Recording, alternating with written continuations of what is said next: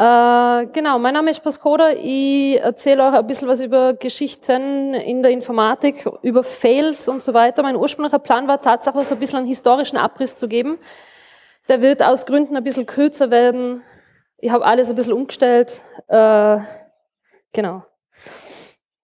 Ich bin Studentin an der TU Wien, Hashtag Elite Wien, Fakultät für Informatik. Da lernt man immer wieder, es gibt in der Informatik sehr viele Fails. Wir sehen sie jeden Tag. Im Informatikstudium werden sie auch noch ein bisschen durchgenommen. Das Problem, das ich persönlich daran sehe, ist, man sieht den Fail, man lacht drüber, aber man lernt nicht unbedingt nachhaltig was draus. Und äh, in dem Fall war es wegen die Lessons learned einmal gewesen. Ich habe mich mit einigen Fails historischen genauso wie aktuelleren beschäftigt und habe mir dann überlegt, was war dann eigentlich im Endeffekt das, was das Problem verursacht hat. Ich komme da zu einer recht kurzen Antwort und zwar im Endeffekt sind es Annahmen und Erwartungen. Ich habe mit euren Erwartungen ein bisschen gespielt bei diesem Talk. ähm, stimmt, das ist eine Annahme. ähm, und zwar, indem ich halt gesagt habe, es geht da so um es steht unter, unter anderem was drinnen von Close to Nuclear War und so weiter. Solche Geschichten werden hier nicht drin sein. Frechheit. Ähm, das Ding ist, sogar wenn wir glauben, wir treffen keine Annahmen, treffen wir Annahmen. Äh, sobald wir eine Person sehen, machen wir in unserem Kopf automatisch eine Schublade auf und stecken die Person rein. Das passiert automatisch. Das ist was, was unser Hirn irgendwann einmal gelernt hat, ist was Evolutionäres. Hat damit zu tun, dass man halt Entscheidungen sehr schnell treffen muss und schnell reagieren muss. Das heißt, damit man Entscheidungen schnell treffen kann, sucht man sich irgendwelche Muster und, und Modelle, anhand derer man dann halt agiert. Ist in der Informatik genau nichts anderes. In der Softwareentwicklung sind die Annahmen und Erwartungen im Normalfall, die User, Benutzerinnen haben die Erwartung an ein Produkt, an eine Software, dass es sich in einer gewissen Art und Weise verhaltet.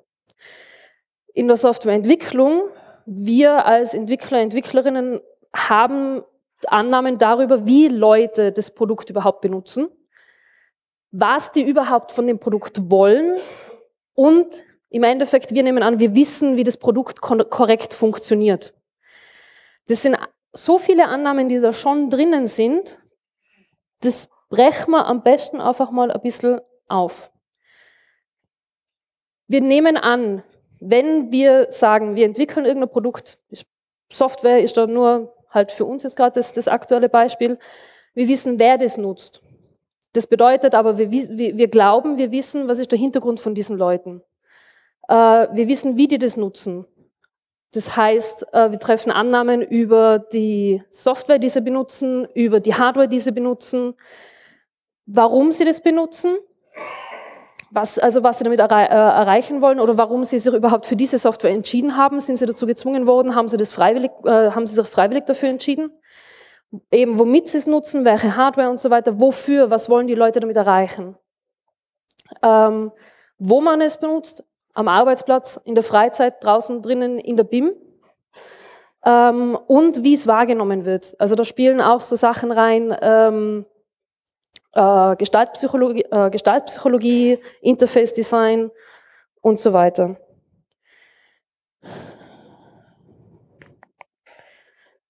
Und genau, wir treffen Annahmen über Erwartungen, die andere Leute haben. Also wir, wir überlegen uns, wie gehen die Leute mit dem Produkt um. Wir treffen Annahmen über Erwartungen, die Menschen haben, die wir nicht kennen und wo die Menschen im Normalfall nicht einmal drüber nachgedacht haben was ihre Erwartungen an das Ding sind. Also es hat sehr viele Ebenen und äh, genau, das sind einige davon sind eben die Zielgruppe, Stress Cases versus Edge Cases. Also es gibt halt diesen Standard-User, ähm, der halt, also die, im Kopf der vieler Leute, die Software entwickeln, gibt es halt so einen Standard-Benutzer, TM, der das benutzen wird. Ähm, Beispielsweise, Moment, das machen wir glaube ich eh besser. So, genau. Beispiel, Apollo 11 äh, hat Margaret Hamilton hat da äh, hat bei der Mission massiv an der Software mitgearbeitet. Es gibt so ein ganz berühmtes Foto von ihr, so eine junge Dame im Kleid neben so einem riesen Stack Papier. Ähm, sie hat äh, ihr Kind mit einem Mockup vom Teil von der Hardware spielen lassen, weil sie das Kind halt immer mitgenommen hat ins Büro. Äh, das Kind hat irgendeinen Fehler ausgelöst. Sie hat sich notiert, wie sie den Fehler fixen kann und wollte das ins Manual reinschreiben. Ihre Vorgesetzten haben gesagt, das muss man nicht ins Manual reinschreiben, weil die Benutzer von dieser Hardware mit dieser Software sind Astronauten. Astronauten machen keine Fehler. Ja, Lachen im Publikum, eh klar, wir wissen, Astronauten sind Menschen, Menschen machen Fehler. Was passiert auf der Mission? Natürlich wird genau dieser obskure Fehler ausgelöst. Zum Glück hat sich die Margaret Hamilton notiert gehabt, wie sie das gefixt hat. Man hat es rausfunken können und es ist korrigiert worden. Zielgruppendefinitionen sind so ein Ding. Kann man schon machen, sie sind halt meistens ungenau. Wir kommen später zu, zu Lösungsansätzen.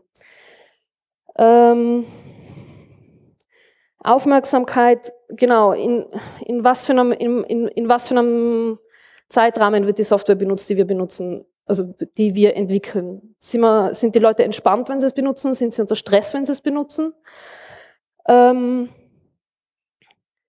da ist tatsächlich das Terac 25 Beispiel ein relativ gutes. Das war ein Gerät für Strahlentherapie.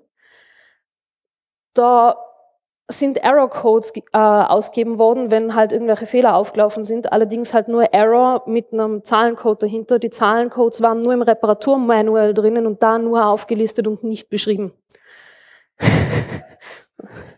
okay, die Leute sind im Stress, die Leute wollen da eigentlich gerade Strahlentherapie machen.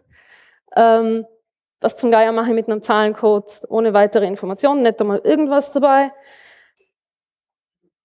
Man ignoriert's. Es sind die Fehlercodes von einem Strahlentherapiegerät ignoriert worden, was natürlich dazu geführt hat, dass falsch dosiert worden ist, zu hoch dosiert worden ist, zu niedrig dosiert worden ist, an die falsche Stelle und so weiter und so fort. Ähm, genau, lassen, das lassen wir jetzt einfach. Ähm, anderes lustiges Beispiel, Ariane 5. Wer kennt den Jungfernflug der Ariane 5? Ja, doch, so zwei, drei. Äh, man hat von der Ariane 4 auf die Ariane 5 Software übernommen, hat man sich gedacht, ja, voll cool, sparen wir uns Zeit und Geld. Wird schon alles passen? Nein, es hat einen Konversionsfehler gegeben, äh, Zahlenkonvertierung, auch so ein Ding. Ähm, Im Endeffekt hat es falsche Daten geliefert und das Ding ist einfach abgestürzt. Es waren ein paar Millionen Euro im heutigen Dings dahin. Ähm, und dann kommen wir zu die, äh, zu die aktuelleren Sachen. Äh, Facebook Memories, also diese Facebook Mo Moments, Memories, bin mir gar nicht sicher, wie es heißt. Facebook zeigt uns ab und zu so Dinge, die wir vor ein paar Jahren gepostet haben, die uns vielleicht wieder gefallen, daran erinnert zu werden. Es hat einen Fall gegeben von einem Benutzer, der an den Tod seines Kindes erinnert worden ist. Die Erwartung von Facebook daran, oder die Annahme von Facebook, wie Leute Facebook benutzen, ist, man veröffentlicht nur positive Dinge über sich selber, Dinge, an die man erinnert werden möchte. Ist halt falsch. Ja, oft einmal teilt man halt Dinge, die einen aufregen, Dinge, die einen nerven, Dinge, die man halt zur Diskussion stellen will oder dass man sich auch mal drüber auskotzen will, wie grauenhaft eigentlich ein Tag war, weil man gerade zum Beispiel ein Kind verloren hat. Ähm, Im Machine Learning ist ein Fehler, der angenommen wird, unsere Testdaten sind korrekt und vollständig. Das ist dann dieses Beispiel mit dem rassistischen äh, Seifenspender, der eine Schwarz, äh, die Hand von einem Schwarzen nicht erkennt. Oder auch äh, Google Images, das Fotos von schwarzen Menschen als Gorillas getaggt hat. Weil, und das muss man sich auf der Zunge zergehen lassen, ja, man hat da ein Riesenset an Bildern, auf die ein Machine Learning Algorithmus losgelassen wird, um Bilder zu testen. Und die Wahrscheinlichkeit, dass ein Gorilla drin auftaucht, ist höher, als die, dass ein schwarzer Mensch drin auftaucht. Weil das ist das, was, der, was, das, was uns das sagt. Wenn der Algorithmus davon ausgeht, das ist ein Gorilla, dann bedeutet das, die Wahrscheinlichkeit für Gorillas in den Testdaten war höher als die für schwarze Menschen. Ähm und Security-Anwendungen, ein Bekannter von mir hat seine äh, Diplomarbeit geschrieben über Usable Security und wie man äh, Handshakes ausführen kann.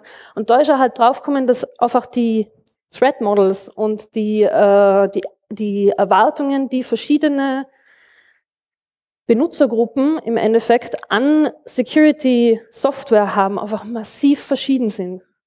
So dieses Ding mit, ähm, ich bin am Flughafen und womöglich wird mein, wird, wird mein, wird mein Laptop auseinandergenommen und, ähm, äh, oder irgendwelche Leute überwachen mich oder sonst irgendwas. Das ist ein Threat Model, das haben normale Leute nicht. Ja, normale Leute wollen einfach nur Nachrichten verschicken und sicher sein können, dass die Nachrichten ankommen und womöglich sicher sein können, dass die Nachrichten nicht abgefangen werden, bearbeitet werden, dass die Nachricht eh von mir an die Zielperson geht und die Zielperson dort sicher sein kann. Überwachungssachen sind meistens ziemlich wurscht. Und das Ding ist, dass dadurch, dass wir als Softwareentwickler und Entwicklerinnen die, die Annahme treffen, wir wüssten, worum es geht, wir gehen meistens von uns selber aus. Das heißt, irgendwelche ziemlich krasse, ähm, irgendwelche ziemlich krassen Features funktionieren super, aber halt Basic Functionality failed. So, Signal hat es lange gehabt, Messages, die einfach nicht ankommen, aber die Security ist super. Also wenn es ankommt, ist super. Kommt halt nicht immer an. Ähm, das sind halt so, also das, das Problem ist sehr oft, äh, die Prioritäten. Der wichtigste Lösungsansatz für mich ist jetzt, es geht um Bewusstsein. Ne? Ähm, es geht nicht ohne Annahmen, das ist einfach was, was automatisch passiert. Ich bin da reingekommen und habe angenommen, sonderlich viele Leute werden nicht da sein. Falsche Annahme offensichtlich. Ähm, ich bin mir aber dessen bewusst, dass ich Annahmen triff. Und das ist halt so, dieses Bewusstsein ist immer der erste Schritt zur Besserung. Das stimmt halt, weil man kann sich halt hinstellen und sagen, okay, ich nehme mal an, es kommen wenig Leute, ich muss mir aber darauf vorbereiten, dass doch mehr sind. und dann kann man halt entsprechend arbeiten. Und das Wichtigste ist, wenn man dann weiß, was für Annahmen man getroffen hat, kann man auch abchecken, ob die stimmen. Und dieses Überprüfen, ob die Annahmen stimmen, das ist dann was relativ arbeitsintensives und schwieriges und vor allem zeigt uns potenziell, dass wir selber falsch liegen. Und das ist was, was wir selber sehr ungern hören. Also wenn uns dann jemand sagt, so ja, du hast angenommen, deine Software macht XY und äh, eigentlich ist das komplett falsch und die Leute wollen was ganz anderes aus der Software haben, ist unangenehm. Verschiedene Sachen, was man machen kann. Also ein, ein Fehler, der natürlich beim Terak 25 und bei der Ariane 5 aufgetreten war, Dokumentation hat gefehlt. Das heißt, es ist halt immer gut, wenn man ordentliche Dokumentation macht. Wer von euch dokumentiert seine Software, seine Codes ordentlich? Ja, doch vier oder fünf. ähm, ganz wichtig ist dann halt auch Information, äh, geht da Hand in Hand und Tests. Ja? Und man muss sich dann eben die Testdaten und die Testgruppen anschauen. Ähm, sehr häufig was passiert. Man testet eh und man testet mit Leuten, die nicht am gleichen Schreibtisch sitzen. Man nimmt dann halt die Leute zwei Büros weiter. Hilft relativ wenig, wenn man sich anschaut, wie nicht divers eigentlich so die Softwareindustrie immer noch ist. Weil das solche Probleme wie mit dem Google Image Tagging, das könnte man beheben, indem man einfach mal eine Person hinsetzt, die halt nicht weiß und von einer gewissen Elite-Uni und männlich und keine Ahnung, was alles ist. Ja? Sondern dass man einfach mal jemanden hinsetzt, der halt nicht die typische Person ist, die in diesem Büro rumläuft. Aber dann fängt es halt einmal schon damit an, dass man seine Hiring Policies verändern muss. Und das ist halt auch so. Große Diskussion oft einmal. Ähm, genau. Und ein Ding, das auch sehr gut funktioniert, sind Personas. Also wenn ich jetzt halt, also Twitter hat zum Beispiel dieses Ding gehabt, äh, die Idee von Twitter ursprünglich war Location-based Tweets. Ich schreibe einfach nur, wo ich gerade, also wo ich gerade bin, was ich gerade mache und Leute, die halt in der Nähe sind, die das interessiert, können halt schauen, was gerade irgendwo los, los ist. Ist halt in den seltensten Fällen jetzt tatsächlich, wie Twitter benutzt wird, sondern Leute twittern halt alles Mögliche äh, aber sehr selten nur das, was halt ursprünglich gedacht war. Was jetzt äh, User-Centered Design zum Beispiel macht, ist, man überlegt sich, was könnten, wer könnten die Benutzer, Benutzerinnen sein. Und man redet nicht drüber, wie ich glaube, dass man das benutzen könnte oder wie das funktionieren sollte, sondern man redet drüber, wie diese Person denkt, dass es zu benutzen wäre und was rauskommt. Das sind nicht reale Personen, das sind einfach nur Personen, die man sich halt, deswegen Persona, die man sich halt ausdenkt, die einen möglichst diversen Hintergrund haben. Ähm, und man redet halt über deren Bedürfnisse und Ideen. Das gibt einen ganz anderen Zugang zu ähm, dazu, wie die Software benutzt werden kann. Äh, ich wollte eigentlich eine hübsche Persona da basteln. Äh, Beamer hat aber nicht die Idee, dass, also LaTeX ja, hat nicht die Idee, dass man irgendwie Bilder sinnvoll in Text einbettet. so, jedenfalls nicht bei, bei, bei Präsentationen. Das ist dann irgendwie so, hm, okay, Use Case. ähm, aber im Normalfall ist das dann halt irgendein random Stockfoto, man gibt der Person irgendeinen Namen und dann überlegt man sich, was könnte die für einen Hintergrund haben. Die Gefahr bei solchen Personen besteht, dass man in Stereotype verfällt, dass man sagt, ah, okay, wir haben da den Klaus, der Klaus ist 25, der Klaus äh, hat Informatik studiert, ist ur der Nerd und äh, hat null Probleme mit unserer Software. Und dann haben wir da die Bettina, die Bettina studiert Kultur- und Sozialanthropologie, ist halt einmal nur so Basic User und hat mega viele Fragen. Das äh, ist halt nicht hilfreich, weil erstens einmal sind das mega oberflächliche Personas, die man sich da überlegt hat. Es steht nicht wirklich drinnen, was die überhaupt wollen. Und vor allem sind es halt wieder nur Stereotype, die halt wieder auf Ideen gehen, die man eigentlich eh schon im Kopf hat. Ähm, ja, genau. So, alles, was ihr eigentlich machen wollt, war einen kurzen Input und dann diskutieren wir über Dinge, die ich gesagt habe und ihr gebt mir vielleicht noch Feedback drauf, äh, was ihr von Dingen haltet, die ich gesagt habe und wir diskutieren weitere Beispiele. Das war halt jetzt.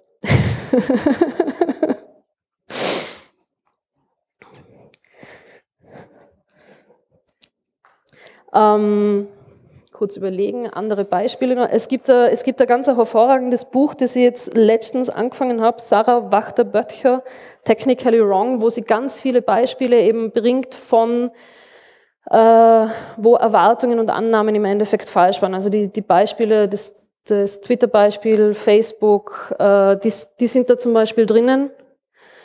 Ähm, sie erklärt da ganz hervorragend, wie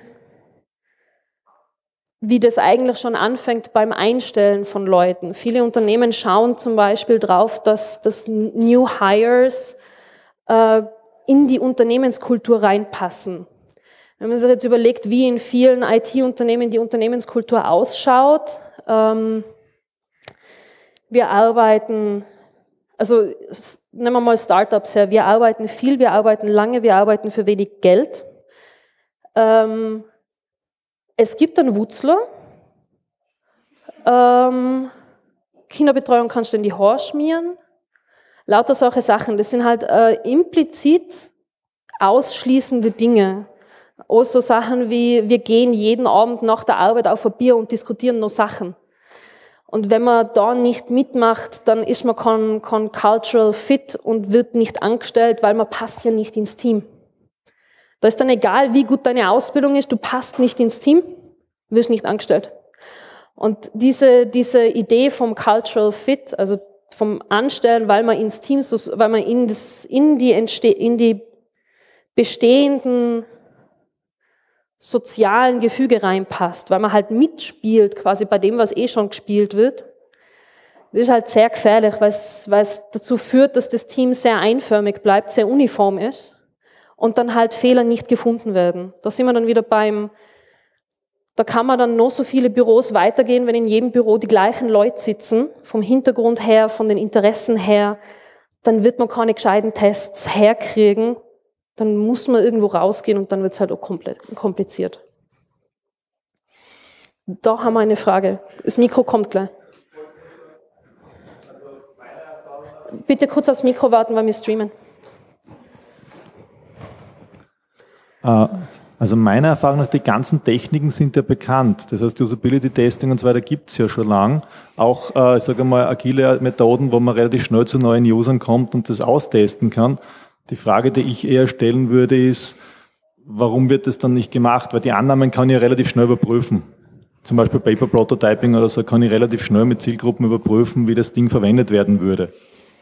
Ähm, ich glaube, das, das, Stichwort, das du sagst, das da ganz wichtig ist, ist schnell. Ähm, Entscheidungen müssen und werden zu schnell gefällt. Äh, das ist schon was, was mir im Studium auffällt. Wenn du nicht die Zeit hast, zum die tatsächlich hinsetzen und über Dinge nachdenken, dann machst du halt Sachen so, wie sie bisher immer schon gemacht worden sind. Äh, da sehe ich wieder das Problem, dass hauptsächlich nachgedacht wird, anstatt verifiziert wird, ob das, was man sich überlegt hat, überhaupt stimmt. Weil genau dafür würde ich diese Tests ja sehen. Und das heißt, sobald ich im Markt draußen bin mit einem Prototyp oder so, kann ich verifizieren, ob meine Annahmen stimmen. Und, da, und meine Erfahrung ist meistens, dass lange nachgedacht wird, während mhm. man schon mehrere Versuche machen hätte können, ob man da in der richtigen Richtung unterwegs mhm. ist. Okay, da hinten in der letzten Reihe gibt es auch noch. Also noch ganz kurz zu dem Thema. Das ist, weil man ja teilweise kategorisch bei den User Stories Lite ausschließt, die es betreffen könnte, weil die halt nicht in dem Team sind, die entwickeln. Also zumindest war es mhm. bei uns so. Ja. ähm, und noch was würde mich interessieren, damit du quasi das, äh, die Homo homogene Gruppen brichst. Äh, hast du die mit äh, anonymen Bewerbungen beschäftigt? Und ähm, hast du da was dazu so? Ja, anonymisierte und anonyme Bewerbungen ist sowas, was so auf der Seite mal auch, was ich mir auch mal angeschaut habe. Und es ist tatsächlich so, wenn du den Namen runternimmst und das, also allein wenn du schon mal an, anfängst, ohne Fotos Bewerbungen zu machen, immer nur mit Name und sowas, dann, dann entsteht schon größere Diversität. Wenn du dann auch noch den Namen runternimmst, dann ist so, also das, da gibt es ganz witzige Experimente zum Beispiel mit äh, Orchestern, wo in einem Orchester angefangen worden ist, Blind Auditions zu machen. Das heißt, die Leute, die vorgespielt haben, haben hinter einem Vorhang vorgespielt. Und auf einmal ist einfach die, die Zusagerate bei Frauen, ich glaube, das hat sich vervierfacht oder so. Also die, die, die, die vielen Bilder, die vielen Stereotype, die uns quasi in der Steinzeit geholfen haben zu überleben, dieses ganze Kategorisieren, das hatte schon einmal einen Sinn. Ähm, wir werden es halt nicht einfach so los. Und das ist das Problem. Viele Leute denken nach wie vor nicht drüber nach, dass man halt doch immer noch ganz viele so eingefahrene Denkmuster haben und sind dann urüberrascht, wenn man sie darauf hinweist. Ein Bekannter von mir hat einmal gemeint, also nachdem du jetzt einmal das erste Mal mit mir über Sexismus im Studium geredet hast, ich sehe das jetzt überall. Und das ist ja das Schmäh. Ja. Das Problem ist nicht, dass ich Sexismus und, und, und andere Ismen überall sehe. Das Problem ist eigentlich eher, dass sie überall sind und dass sie von anderen Leuten nicht wahrgenommen werden. Und dass ich dann halt, oder halt, dass Leute die Sachen, die Diskriminierung sehen und dann halt darauf hinweisen, dann gesehen werden als, ihr regt euch nur auf, das ist doch okay, das war ja immer schon so. So in die Richtung. Ich schweife ab, Entschuldigung.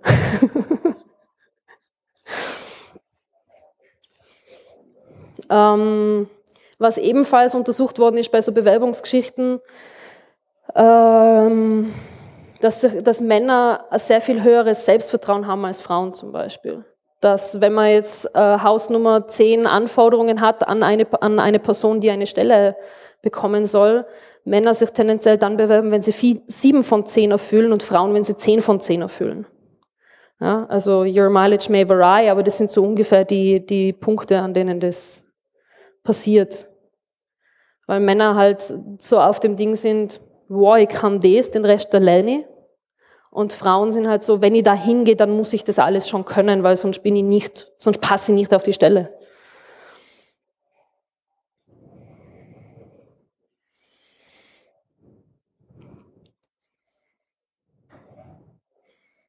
Da vorne.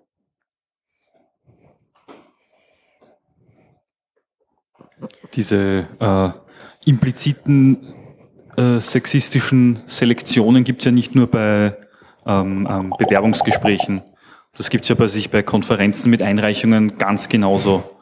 Also ich, ich habe das, ich bin im Orga-Team von diversen Konferenzen immer wieder mal und ähm, es ist unglaublich schwer, dort so eben ein, ein, ein Blind Review reinzukriegen, ähm, weil halt viele sagen, na, das braucht man doch nicht und wir sind doch eh alle lieb.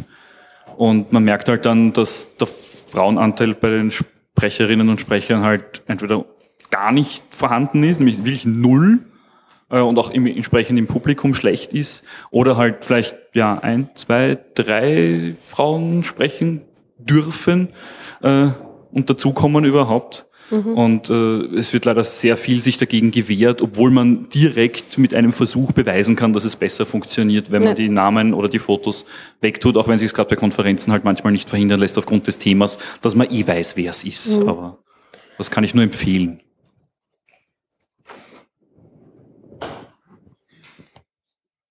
Jetzt wollte gerade irgendwas drauf sagen. hm? Ja, na.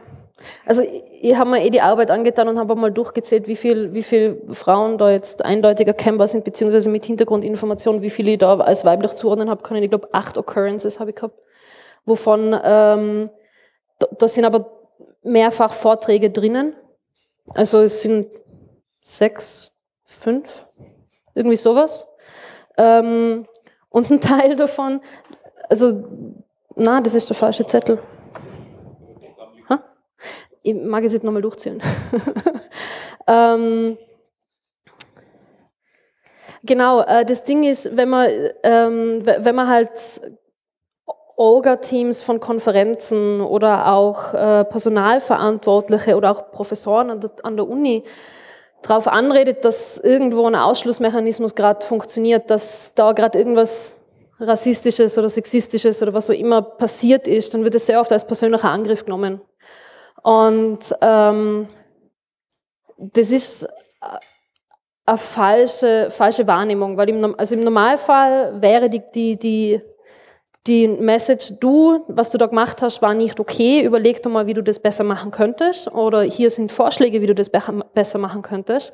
Und im Idealfall geht die Person dann her, schaut sich die Vorschläge an und sagt, ah, okay, ein paar von den Sachen funktionieren für mich. Aber es ist halt, ähm, aus irgendeinem Grund wird das als was sehr Persönliches aufgegriffen. Und das ist halt auch eine von den Schwierigkeiten, wenn man, wenn man dann strukturell was verbessern will. Und es, es braucht auch sehr viel, äh, sehr viel Energie. Also wenn man da eine wirklich homogene Gruppe hat und dann, und dann will man die ändern, dann bedeutet das für die Leute, die als Älteste in dieses Feld reingehen oder in dieses Unternehmen reingehen, extrem viel Aufwand. Weil das erste, die erste Annahme, die getroffen wird über eine, über eine Person, die nicht in die Gruppe reinpasst, ist, wie hat's das jetzt gemacht? Also gerade bei Frauen, die in, in Positionen reinkommen, wo vorher keine Frauen waren, ist die erste Annahme immer, die hat sich hochgeschlafen. Oder hat halt sonst irgendwas beim Bewerbungsgespräch gemacht, dass er den Job kriegt, weil die Qualifikation kann es ja nicht gewesen sein. Und da, das, das bedeutet, dass du, dass du dann halt deinen Job machen musst, der im Normalfall ein 40-Stunden-Job ist, und dann darüber hinaus noch mehr leisten musst, um Leute davon zu überzeugen, dass es eh richtig ist, dass du den Job machst. Und äh, da sind wir dann bei dem Thema, die, die, die Sarah Wachter äh, bringt es dann auch mehrfach in ihrem Buch auf. So, wir haben eine sogenannte Leaky Pipeline. Ja? Es fangen ähm, Frauen Informatikstudien oder andere technische Studien an. Viele brechen ab also auf, ich kenne halt die Zahlen für die TU und ich kann auch sagen, Informatik auf der TU äh, ist das Studium, wo wir den höchsten Gender Gap bei den Abbrüchen haben im Bachelorstudium. Ja? Äh, das heißt, sehr viel mehr Frauen in Relation äh, brechen das Studium ab als Männer. Es sind aber schon einmal sehr viel weniger Frauen dort, mit dem, die überhaupt das Studium anfangen. Dann im Master ist ein bisschen besser, was die Abbruchquote angeht. Und dann kommen halt gerade im österreichischen äh, System so, so Sachen wie das Doktorat und die Habilitation und Berufungen und solche Sachen. Und da werden sie immer weniger. Das ist dann aber nicht nur in der Informatik was, sondern das sieht man in vielen akademischen Fächern dass äh, bei jeder Stufe, bei jeder Schwelle, die irgendwie zu übertreten ist, der Frauenanteil nochmal massiv runtergeht. Und das nennt man halt die Leaky Pipeline.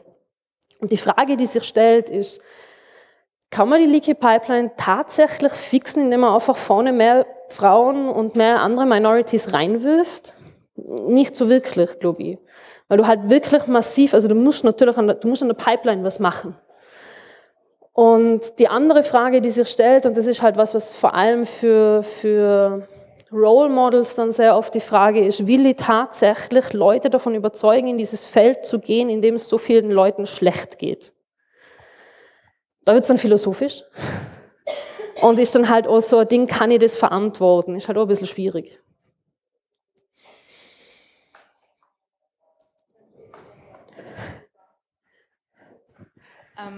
Also ich habe das selbst schon mitgekriegt, ich studiere da immer. Und was, wenn was ist immer? Informationsmanagement. Okay. Und ich krieg voll oft gesagt, du kommst eh nur durch, weil du eine Frau bist. Du hast das sicher nicht den Ansatz oder so verdient.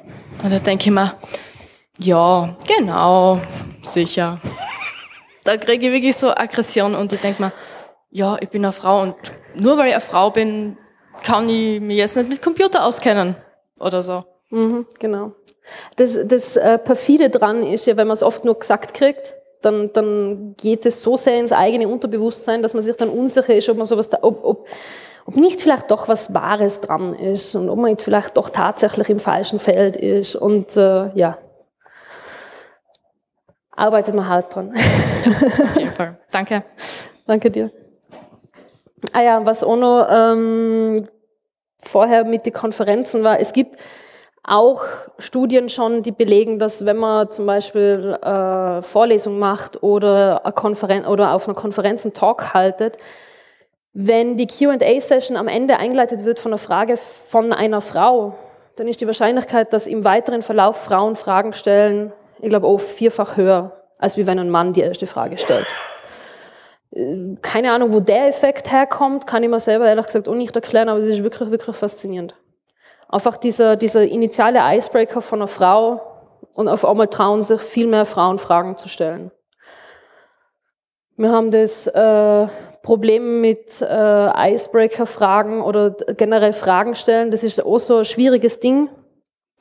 Wir haben eine Zeit lang auf die Kryptopartys in Wien eine designierte Person zum Fragen stellen gehabt, weil wir einfach gemerkt haben, Leute sitzen im Publikum oder Leute sitzen da beim, beim Input und haben offensichtlich irgendwo Schwierigkeiten mit dem Inhalt, aber sie trauen sich nicht zu fragen. Und das ist ja was, was ich auf der Uni öfters einmal gesehen habe. Leute trauen sich nicht zu fragen, weil sie dann das Gefühl haben, also auf der, ähm, dass sie nicht nerdig genug sind oder dass sie nicht, nicht, äh, nicht auf einem hoch genugen Level sind für einen Einführungsvortrag. Das muss man sich auch mal überlegen, diese, dieses Ding, dass in einem Informatikstudium, das an und für sich jede Person mit einer Matura oder mit einer anderen Studienberechtigung, also jede Person sollte dieses Studium machen können. Und trotzdem haben die Studienanfänger und Anfängerinnen dieses Bild im Kopf, dass sie eigentlich schon alles Mögliche können müssen, damit sie eine Anwesenheitsberechtigung haben. Und wenn Sie eine Frage stellen, weil tatsächlich womöglich der Prof an der Tafel einen Fehler gerade gemacht hat, niemand traut sich die Frage zu stellen, ob das jetzt tatsächlich stimmen kann. Niemand. Weil es könnte eine falsche Frage sein und es gibt nicht den, den, den Raum, um falsche oder dumme Fragen zu stellen, weil dann wird man gleich irgendwie runtergemacht.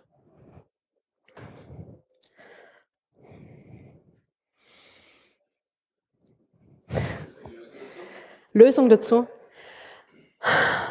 Ich sage auf der Uni immer, es. Hm? Also, also na, passt schon. Die, die, die Frage gerade war, was ist die Lösung dazu? Ähm, das ist ein gesamtgesellschaftliches Problem. so wie vieles von dem, was Sie jetzt schon gesagt haben. Ähm, auf der Uni sehe ich einfach insgesamt ein Problem damit, dass äh, alle möglichen Sachen darauf aufbauen, dass du innerhalb von sechs Semestern fertig wirst und du einfach keine Zeit hast zum irgendwelche Fehler machen oder die tatsächlich mal hinsetzen und tiefergehend mit Dingen auseinandersetzen. Aber es ist schon insgesamt, glaube ich, äh, in, in Österreich und in Deutschland und ja, hauptsächlich in Österreich und in Deutschland hast du so richtig fehlerfeindliche Einstellung in der Gesellschaft. Also andere, andere Gesellschaften, andere Kulturen sind sehr viel mehr auf, ja, probiere mal und dann sehen wir schon. Und wenn es nicht hinkaut hat, dann warst du wenigstens Weg, wie es nicht funktioniert. Das gibt's bei uns so irgendwie nicht. Wenn du es falsch gemacht hast, dann kriegst du einen Anschiss, weil du es falsch gemacht hast. Und nicht irgendwie, hey, cool, dass du es wenigstens probiert hast. Wie wär's mit der Variante? Sondern wirklich einfach nur so ein negatives Feedback. Also auch so ein Ding, das gehen könnte.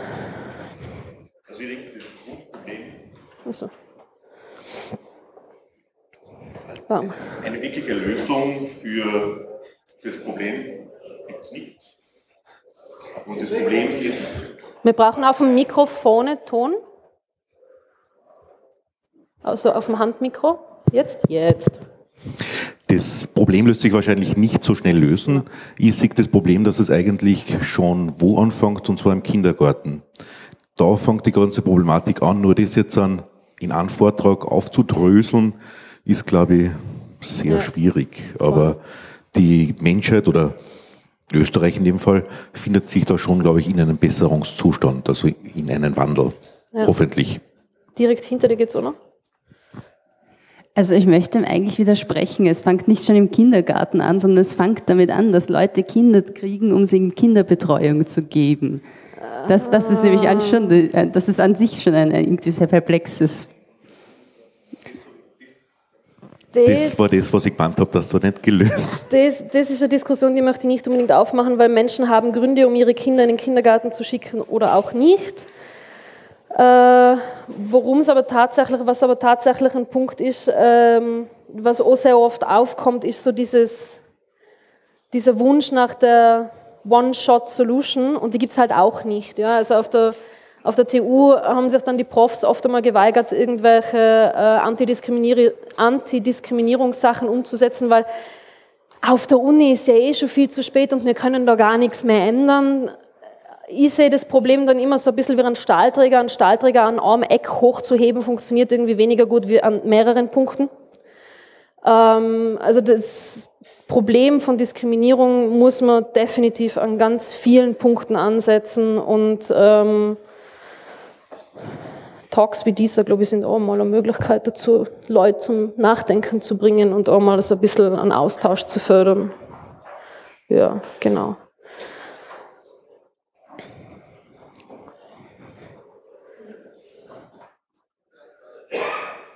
Wir bräuchten vorne wieder Ton. Jetzt. Jetzt, ja. Ich möchte dazu sagen, also vielleicht was Positives. Ähm, ich habe vor 30 Jahren Elektrotechnik studiert und jetzt studiere ich ähm, Telematik bzw. Informatik und einfach aus dem Blickwinkel vor 30 Jahren und jetzt, mhm. es hat sich schon einiges gebessert. Ja.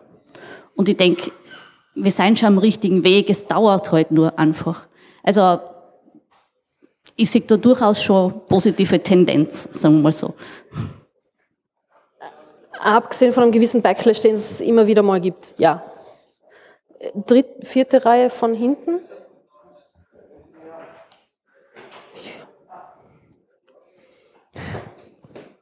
Ähm, ich bin gerade ziemlich am Ende meiner HTL-Ausbildung, ich mache kommendes Jahr Matura. Und ich habe jetzt schon mit einigen Leuten geredet, die in Graz Telematik studieren und so weiter. Und auch die Studenten mahnen, es ist besser, wenn es davor schon einiges kannst, weil die Neulinge, die angefangen haben, dort, die haben das nicht dafür, die haben das ganze Programmieren und so weiter, also jetzt softwaretechnisch äh, alles nachlernen müssen. Und also, wenn die Meinung der Studenten, die, die gerade studieren oder die erst fertig geworden sind, schon so ist, äh, wie soll es dann bei den Fertigen anders sein oder generell der Stand der Dinge anders sein? Mm. Da würde ich dann halt einfach, also ich sehe es halt auf der, auf der TU in der Informatik, was ich sehe, ist, Leute mit der HTL haben, also mit dem HTL-Abschluss oder mit Vorwissen haben meistens einen Vorteil, aber nur bis zu einem gewissen Punkt. Also die können sich halt eine Zeit lang im, im, im Studium ein bisschen mehr entspannen. Ja? Ähm, ich finde es halt trotzdem auch problematisch, äh, in Informatik äh, zu sagen, du kannst nur dann quasi richtiger Informatiker, richtige Informatikerin sein, wenn du ur der ur, ur super im Coden bist und im Programmieren bist, weil das ist zum Beispiel was, was ich genau gar nicht kann und mag. Das hat mir die, die TU erfolgreich ausgetrieben. Ich bin eigentlich hingekommen und habe gedacht, ja, yeah, geil, programmieren. nach der zweiten Lehrveranstaltung war so, euer nah. Ja? Ähm, ich bin aber der Meinung, dass, dass die Dinge, die ich mache, halt trotzdem auch wichtig für Informatik sind. Und halt dieser brutale Fokus immer auf genau dieses Vorwissen, das ist extrem krass und, und, und sehr nachträglich für Leute, die es halt nicht haben. Nachteilig für Leute, die es nicht haben. Weil die dann halt, abgesehen davon, dass, äh, wenn wir jetzt zurückkommen auf dieses, du bist eine Frau, du kannst diesen Ansatz nicht verdient haben, jedenfalls nicht auf die richtige Art und Weise. Ähm, der Anteil von Frauen in HTLs ist auch sehr niedrig. Das heißt, die Wahrscheinlichkeit, dass die Person, die, also die Frau, die Informatik anfängt zum Studieren auf der TU, dass die einen AHS-Hintergrund hat, ist extrem hoch. Und äh, die Wahrscheinlichkeit zum Beispiel, dass das ganze Umfeld immer sagt, boah, Informatik und dann noch auf der TU, schuf, bist du sicher? Und boah, das klingt anstrengend und das ist sicher urviel Mathe und, und, und wie machst du das überhaupt? Und dann kommt halt noch von den ganzen 500, 600 Leuten im Vortragssaal ohne dieses Ding daher von wegen, also mit Vorkenntnissen ist das alles voll chillig, wie ist das bei dir?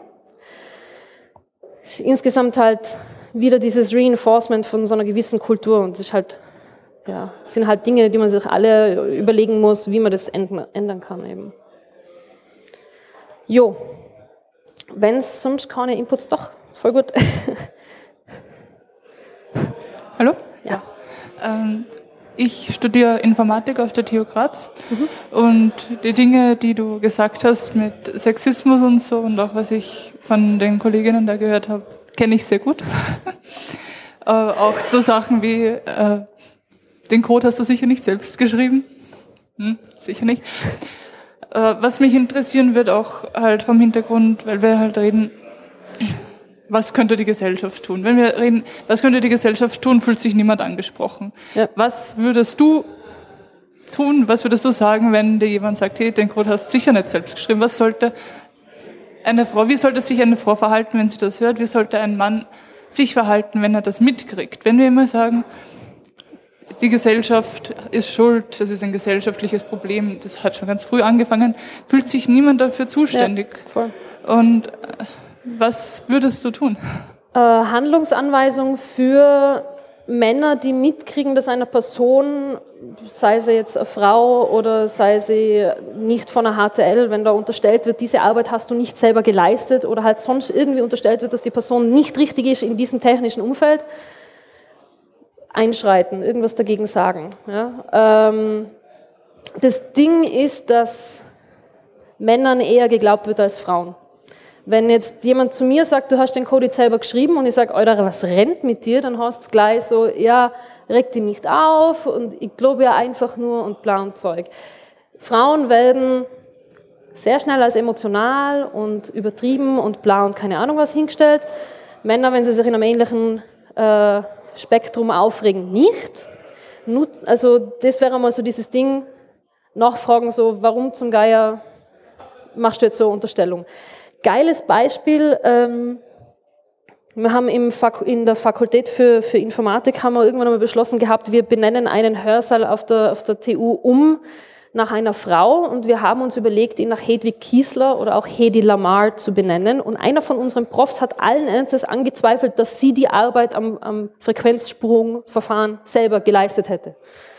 Also, the hell, ja, es gibt historische Nachweise, es gibt das Patent, es gibt alles, das verbrieft, dass sie diese Arbeit geleistet hat und der Typ sitzt da, 70 Jahre später und ist so, ich glaube nicht, dass diese Frau das selber gemacht hat. Was geht, ja? Ich bin in dem Raum gesessen und war so, Entschuldige, aber wenn, das, wenn wir über einen Mann diskutieren würden, dann hättest du diese Aussage nicht getroffen. Und er ist da gesessen und war komplett komplett überrascht, dass sie tatsächlich da was dagegen gesagt haben. Also ähm, einfach nachfragen. Ja. Das funktioniert bei rassistischen Witzen und sexistischen Witzen auch total gut. Jemand macht einen Witz, man findet ihn nicht lustig, weil es ist kein Witz, sondern es ist scheiße. Ähm, und einfach so, warum war das jetzt lustig? Ich verstehe den Witz nicht, erklär mir den Witz bitte. Super. Macht viel Spaß. Danke dir. Dann sage ich vielen Dank. Ähm, bin nur den ganzen Nachmittag da. Es gibt nachher noch eine interessante Diskussion äh, zum Thema Realnamenpflicht, weil vielleicht mitkriegt, äh, die Linux-Tage hatten ursprünglich eine Realnamenpflicht für Vortragende. Man sieht ganz gut, das hat sich nicht gehalten. Äh, wir diskutieren um 15.40 Uhr eins, einen Raum weiter. 15.40 Uhr, einen Raum weiter, geht es dann um die Realnamenpflicht und woher die kam und wohin sie ging. Dankeschön.